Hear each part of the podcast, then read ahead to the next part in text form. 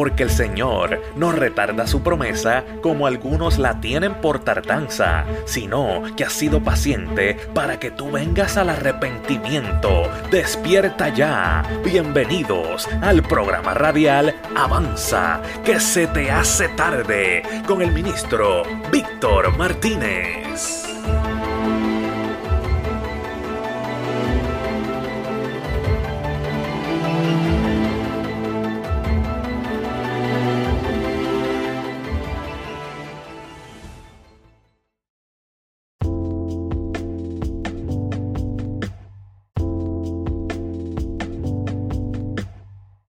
Su nombre, gloria.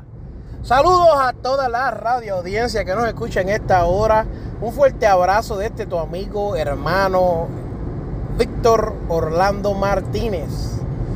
Eh, en este día tenemos una palabra para tu vida que me ministró a mí bien poderosamente y quiero compartirla contigo, amigo amado, que me escuchas Saludos a la directiva, a la familia, a los líderes, a, a los campeones de Mi Salvación Radio. Un fuerte abrazo de mi parte, de mi esposa y mis hijos. Queremos en este día darle las bendiciones más grandes que Dios tiene para ellos, que caigan sobre ellos en esta hora. Abundancia, prosperidad, salvación y poder y unción de lo alto. Aleluya. Así que vamos rapidito Quiero leer la historia de un profeta que usted conoce y que desde niño usted está cantando, Jonás no le hizo caso a la palabra de Dios.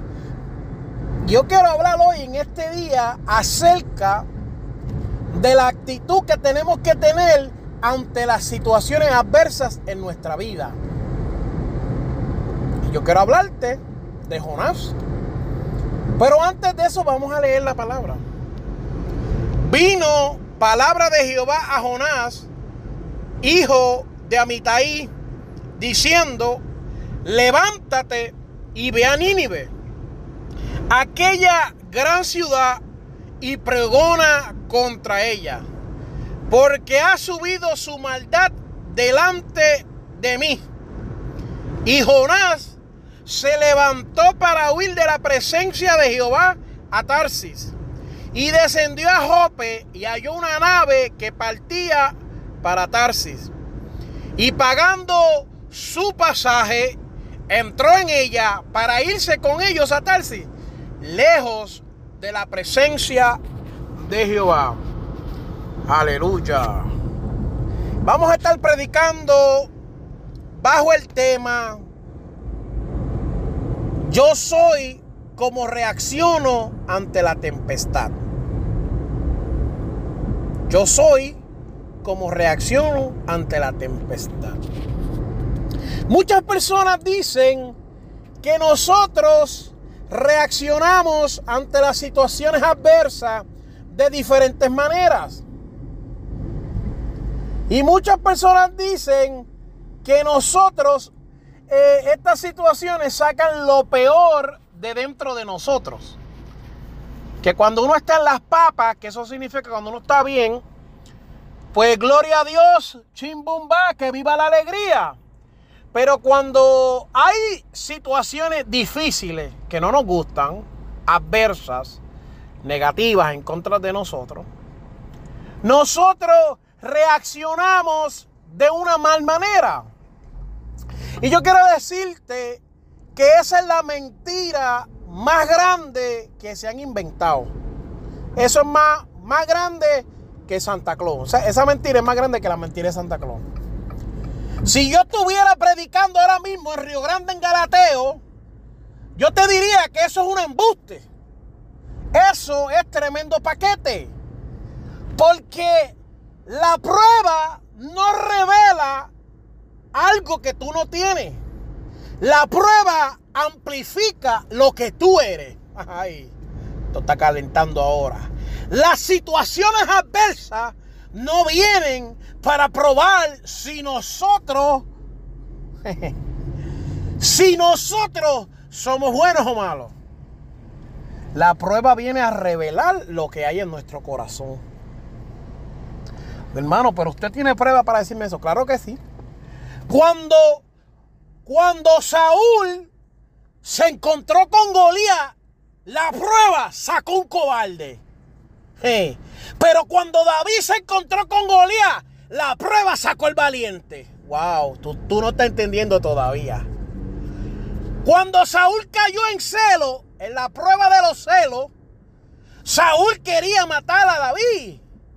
Pero cuando le tocó a David, dijo, Dios me libre a mí de, de tocar al ungido de Jehová. Tú no estás entendiendo, tú no estás entendiendo. Y a veces queremos echarle la culpa a las situaciones, al diablo y a los demonios. No, hermano, no. Lo que está dentro de ti se amplifica según lo que tú estás viviendo. Por eso es que hay gente que predica y la Biblia dice que parece que estás vivo, pero no estás vivo. tienes, tienes apariencia de vivo, pero eres un muerto. Que parece que eres, dice que ni eres frío, ni eres caliente, eres tibio. Entonces yo tengo que decirte a ti que si la prueba está sacando una cosa negativa de adentro de ti, dentro de ti hay un negativismo también. No es que, ah, que es que la prueba ahora, yo nunca, no, porque vuelvo y repito, en las papas cualquiera, cuando estamos arriba, cuando la bendición está fluyendo, todo el mundo es cristiano. Mira, cuando Job se presentó delante de Dios a hacer su sacrificio. Job no tenía ninguna necesidad, no tenía ninguna prueba, pero en medio de la prueba, Job mostró su carácter y dijo, Jehová dio y Jehová quitó, sea el nombre de Jehová bendito. O sea, tú reaccionas ante la prueba según tú eres. Bueno, pero usted ha hablado de todo menos de Jonás. Vamos ya.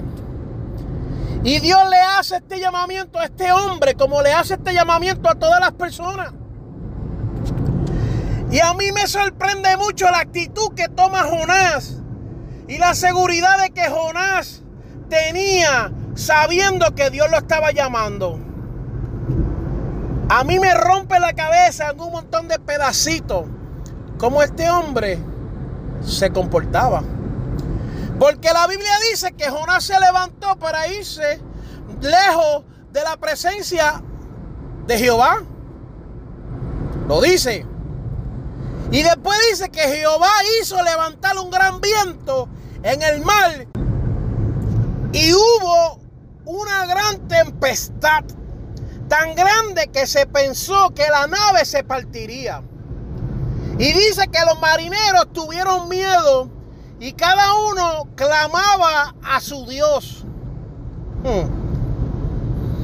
Y echaron al mar los enseres que habían en la nave para descargarla. Pero Jonás había bajado al interior de la nave y se había echado a dormir. Aquí hay un paralelismo cuando los discípulos están en la nave y parte la tempestad y ellos buscan al maestro y el maestro estaba durmiendo en medio de la tempestad. Y para dormir usted lo que necesita es sueño, paz y tranquilidad, porque si usted no tiene paz y tranquilidad usted no se duerme. Aunque Jonás estaba corriendo de la presencia del Señor, aunque Jonás estaba huyendo de lo que Dios lo estaba llamando, aunque Jonás estaba en camino diferente al camino que Dios quería que él estuviera, Jonás se acostó a dormir porque él sabía quién era Dios. Él conocía quién era el Dios que él le servía. Mira, mira si es tanto que el patrón de la nave se le acerca y le dice, ¿qué tienes, dormilón? Levántate y clama a Dios. Quizá Él tenga compasión de nosotros y no vayamos a morir. que tú no estás entendiendo. El que es llamado por Dios en medio de la de la tempestad descansa. Ay, santo. El que es llamado por Dios en medio de la tribulación descansa. Al que es llamado por Dios, el que es llamado por Dios. Mira, te voy a decir algo. Mucha gente quita y pone y dicen que si somos llamados, que si somos escogidos, que si que si esto, que si lo otro. Yo tengo que decirte, mi amado hermano, que cuando se trata de usted ser cristiano, ni necesita ser llamado, ni necesita ser escogido. No necesitas tener un título, ni necesitas tener una posición eclesiástica, ni necesitas tener una credencial o una afiliación a un concilio, lo que necesitas tener es esa paz que tienen los hombres de Dios en medio de la tempestad. ¿Me entiende? Usted no le importa si usted ahora mismo, tú no estás entendiendo, si eres pastor, evangelista, profeta o apóstol, a Dios lo que le importa es que tú le seas fiel. A Dios lo que le importa es que tú lo honres. A Dios lo que le importa es que tú guardes sus mandamientos y sus estatutos. ¿Tú sabes por qué? Porque ya el Evangelio está lleno de líderes eclesiásticos que no hacen eso que Dios quiere. El Evangelio está lleno de un montón de Jonás que teniendo llamamientos y escogimientos de Dios, huyen de la presencia de Dios. Entonces tú me dices a mí, hermano, que tiene que ser llamado, hermano, que tiene que ser escogido. Y yo te digo a ti, hermano, que tiene que ser obediente, hermano, que tiene que guardar los estatutos, hermano, que tiene que seguir la palabra de Dios, hermano, que tiene que seguir la santidad de Dios, hermano, que esto es más importante. ¿Tú sabes por qué? Porque el rey absoluto de Israel era Saúl y no guardaba, los, no guardaba las reglas, ni los mandamientos, ni los estatutos que Dios le había dado. Entonces, ¿de qué le servía a él ser el rey de Israel si era un desobediente?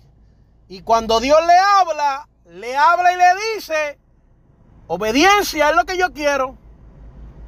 Y cuando estudiamos la palabra, Dios saca a un muchacho apestoso a oveja, apestoso a monte, sin instituto, sin seminario, y lo lleva y lo unge para que fuera el rey. Alábalo ahora. Que Dios estaba más preocupado por el corazón y la obediencia que estaba eh, por los sacrificios y las apariencias. Alaba. Por eso es que cuando Jonás está durmiendo, se le acerca este, este hombre y le dice, mire varón, ¿Y por qué usted está durmiendo? Levántese. Y en medio de esa algarabía, en medio de ese revolú, en medio de esa trifulca, la gente pega a decir, vamos a echar la suerte, porque parece que hay uno de nosotros que la justicia divina está siguiendo. Hmm. Es que tú no estás entendiendo que aun cuando Dios te llama y tú no quieres predicar, tú predicas. Que cuando Dios te da para que cante, aun cuando tú no quieres cantar, tú cantas. Aun cuando tú estás roto en hechos mil pedazos, aun cuando tú no puedes levantar la mano, tú levantas mano. Aun cuando tú estás enfermo, tú sanas, aleluya, porque es que Dios lo hace así. Y dice, cada uno le dijo a su compañero, venid y echemos suertes para que sepamos por causa de quién nos ha venido este mal. Y echaron suertes. Y la suerte cayó sobre Jonás. No va a caer sobre él. Si es a él que están buscando. Entonces le dijeron ellos, decláranos ahora por qué nos ha venido este mal. ¿Qué oficio tienes y de dónde vienes? ¿Cuál es tu tierra y de qué pueblo tú eres? Y él le respondió, yo soy hebreo y yo temo a Jehová, Dios de los cielos, que hizo el mal y la tierra. Y aquellos hombres temieron sobremanera y le dijeron, ¿por qué tú nos haces este mal? Porque ellos sabían, ahí entendieron que él estaba huyendo de la presencia de Dios. Porque él se los explicó. Entonces ellos le dijeron, ¿qué vamos a hacer contigo? Y él dijo, si tú me tiras al agua, la tormenta se calma. Porque tú sabes qué? que yo he aprendido algo en el Evangelio, mi amado hermano. Que a mí las tormentas no me siguen. que a mí las tormentas no me amedrentan. ¿Tú sabes lo que está pasando? Que yo provoco tormentas, porque donde camina un ungido de Jehová, las tormentas son provocadas. Es que tú no estás entendiendo. Cuando tú estás en la adoración perfecta, en tu adoración racional, las cosas espirituales comienzan a manifestarse. Oh, wow, poderoso esto, amado. Poderoso. Hay gente que me dice, varón, pero es que yo oro y mi hijo se pone más rebelde. Tú estás caminando y provocando la tormenta. Varón, yo estoy orando por un trabajo y no encuentro trabajo. Tú estás provocando la tormenta. Varón, yo estoy orando por mi esposo, yo estoy orando por mi esposa y la cosa se pone peor cada día. Tú estás provocando la tormenta. La tormenta tiene tu nombre y tiene tu apellido. La tormenta es la adversidad. Pero cómo tú reaccionas ante la adversidad es la manera que tú tienes que reaccionar, aleluya. Es que tú tienes que entender en el día de hoy cómo los ungidos de Dios, cómo la gente so called llamado y so called escogido reaccionan ante las adversidades, las pruebas, las tribulaciones, los momentos difíciles. Es que ahí es que se prueba si tú eres llamado y si eres escogido de verdad. Mira lo que dice la palabra. Dice que lo arrojaron. Mira qué terrible.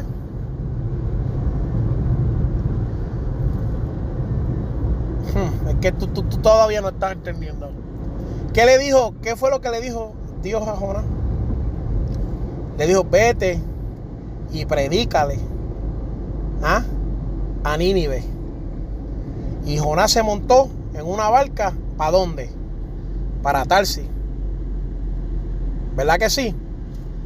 Entonces, cuando va para Tarsi, dame un segundo, dame un segundo, que se, se te va a caer la señal ahora, se te va a caer. Va para Tarsi y allá termina predicándole al capitán de la nave y a los marineros. ¡Ay, ay, ay! Y en la predicación le dicen, Mira, Él les dice, yo soy un desobediente. Por eso es que estamos aquí donde estamos. Wow. Él, él ya reconocía que él provocaba la tormenta, mas ahora le está diciendo, esto que está sucediendo es por mi desobediencia. Ay, santo. ¿Era profeta o no era profeta de Dios? Tienes que entender tú también, amado, que tienes que arrepentirte, tienes que pedir perdón, tienes que excusarte, tienes que hacer las paces con el Espíritu Santo. Aun cuando tú crees que no, arrepiéntete, vuelve atrás, cambia de dirección en la manera que estás actuando, porque hay cosas que a Dios no le gustan y Dios quiere usarnos y Dios quiere levantarnos en ese santo arrebatamiento, pero entonces no lo va a hacer si tú no estás preparado para eso que Él quiere hacer contigo, amado hermano que me escucha en esta hora. Y déjame decirte que sí, la Biblia dice, son muchos los llamados y son pocos los escogidos. Claro que sí. Claro que sí, eso es real. Eso es real, mi amado hermano, eso es real. Pero también la Biblia dice, es que tú, es que, es que esto está color de hormiga brava. Porque hay personas que quieren vivir una vida de apariencias delante de Dios. En el 2023 tenemos un montón de predicadores que predican pero no tienen secreto con Dios. Que hablan lengua pero no tienen secreto con Dios. Que, que, salen a las iglesias que tienen agendas llenas, pero no tienen el secreto con Dios. Entonces, en medio de la tempestad, no saben cómo reaccionar, porque no tienen secreto con Dios. En medio de las tempestades no saben cómo reaccionar, porque no tienen el secreto con Dios. Él sabía, porque él tenía el secreto con Dios. ¿Tú sabes lo que le dijo? Tomadme tomarme y echarme al mal. Y el mal se va a tranquilizar. Hmm. Porque yo sé que por mí ha venido esta gran tempestad sobre vosotros. Y aquellos hombres trataron de llevar la nave a la tierra, pero no pudieron. Porque la, el mal no se los permitía.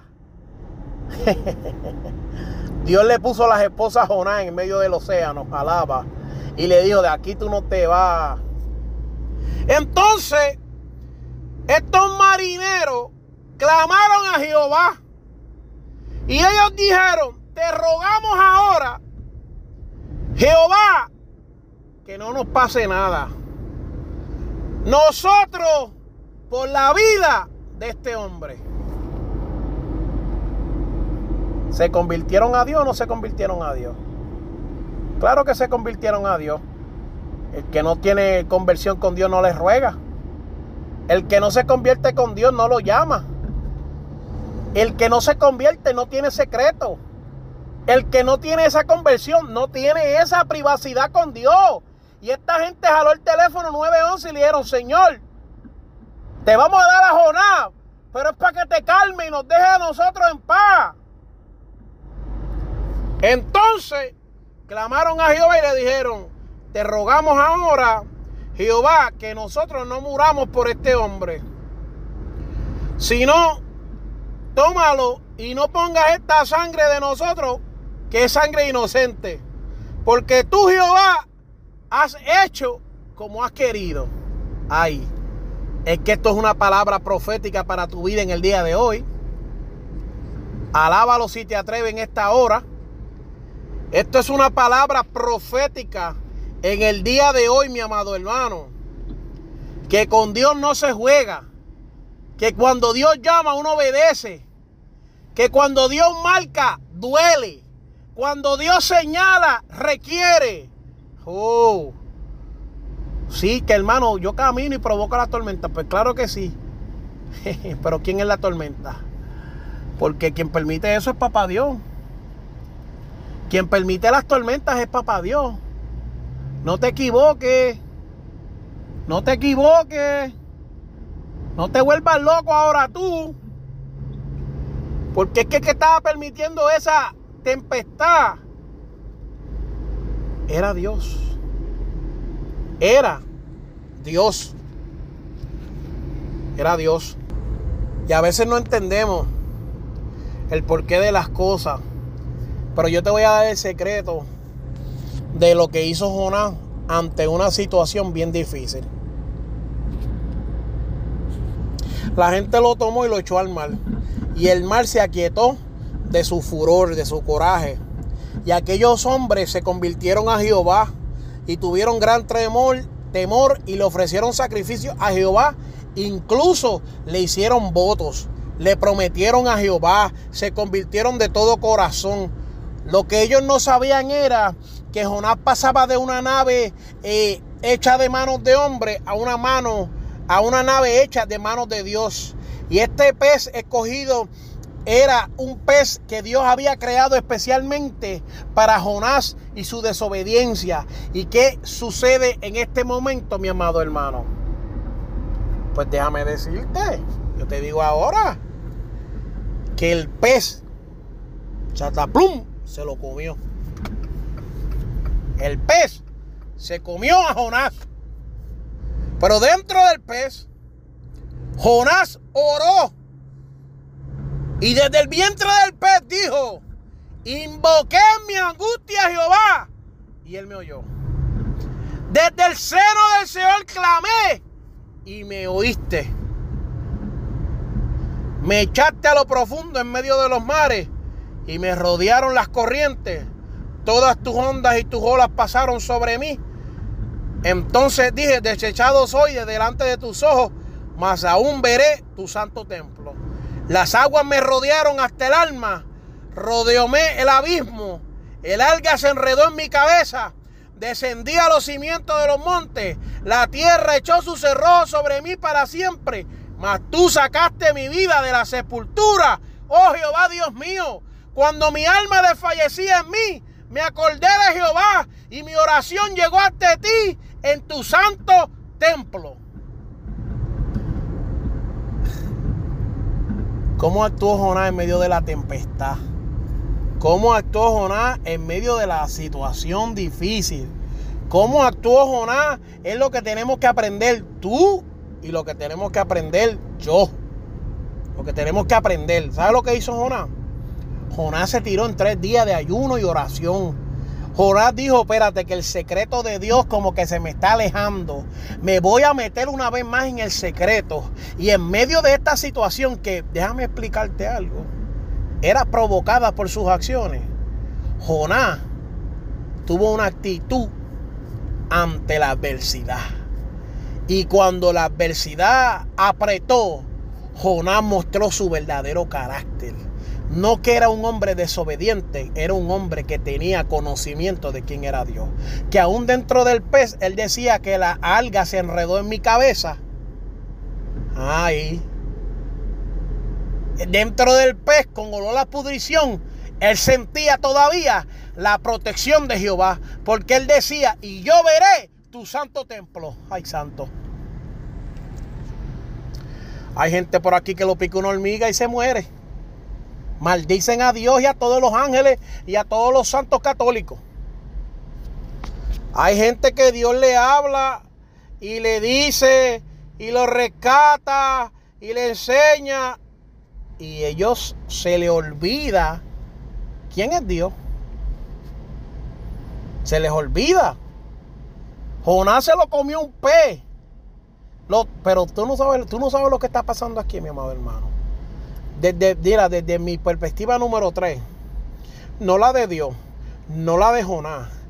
Yo como marinero le doy gracias a Dios porque Jonás entró a la barca y a través de su testimonio nos pudimos convertir.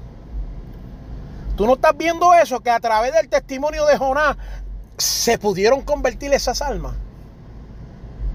Bueno, que esta gente llegó a hacerle votos y todas a Jehová le dieron, vamos a hacer votos, vamos a hacerte promesas. Ay, Dios mío, tú no estás entendiendo. Es que el ungido de Jehová, aunque no quiera predicar, la predicación sale de él. Ay, hermano, pero es que yo no soy llamado Ay, hermano, es que yo no soy escogido. Pues déjame decirte que todavía eres llamado a ser obediente.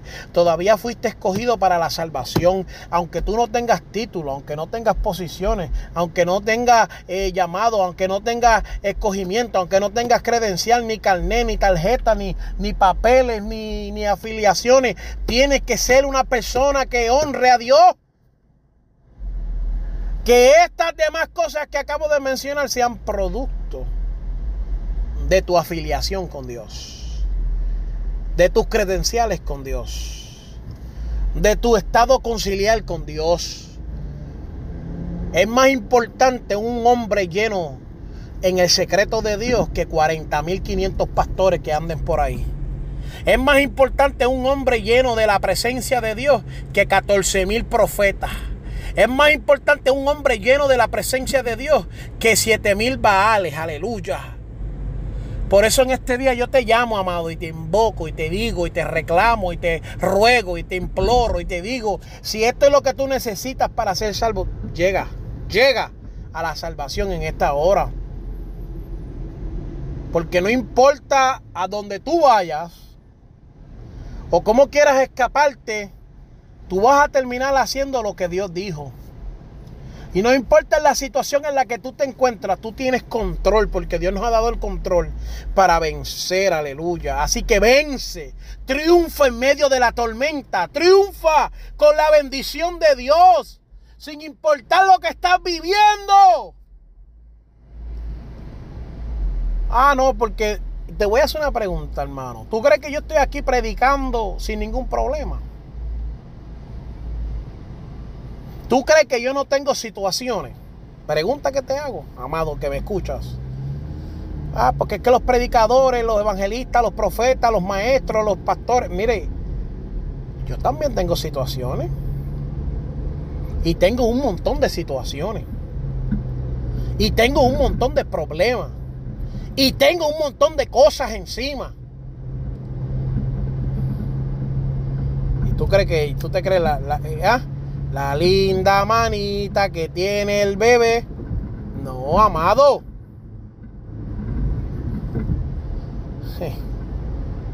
No es. No es. No lo es. No te equivoques. No es fácil. Ser cristiano no es un bizcochito de tití. No son palomitas de maíz. Ser cristiano es para hombres y mujeres llenas de la presencia de Dios. Aleluya. No te equivoques. No. No, no te dejes llevar por, por comentarios erróneos. No. No, no. No. Hay situaciones adversas eh, eh, que imperan en contra de la vida de nosotros a, a punto que nos quieren asesinar. Ay, mire, yo estaba haciendo un evento para los niños en estos días y me llamó un hombre de Dios que considero un profeta y me dijo, varón, hay que orar, métete en ayuno y métete en oración porque hay un brujo que ha levantado un altar en contra tuya. Entonces tú dices, ah, el hermano lo tiene fácil, por eso es que él predica. Ojalá. Ojalá yo lo tuviera fácil para predicar así fácil, sin pruebas y sin situaciones. Pero no es así. No. No lo es. No lo tengo fácil. Ni ningún otro pastor ni predicador que tú veas por ahí lo tiene fácil. No te engañes tú mismo. No huyas más, no corras más. Entrégate a Dios. No es necesario que un pez te trague si Dios te está hablando ahora. Entrégate, no hagas más vueltas. No pierdas más el tiempo. Dios te ama, te quiere rescatar. Déjalo que te rescate. Amado, lo hallé interesante y lo hallé priorizar hacerles un llamado en este día para que sus vidas sean arregladas delante de la presencia de Dios. Dios quiere rescatar sus almas, como un día rescató la mía y como lo hace todos los días. Ven a Él. Ven a Él, dile Señor, perdóname, me arrepiento y rescátame, sácame de este pez y llévame al pueblo que tú quieres que, me, que, yo fuera. Habla con Dios sinceramente. A veces queremos poner a Dios tan difícil, pero no es así. Habla con Dios sincero. Señor, estoy fallando en esta área, estoy débil en esta área. Y tú vas a ver. Mete mano, que vas a ver la bendición de Dios en tu vida. Dios te bendiga, mi amado hermano. Dios te guarde. Y esto ha sido un honor para mí este tu hermano Víctor Martínez, desde la ciudad de Florida, desde Bronson, Florida, para Mi Salvación Radio.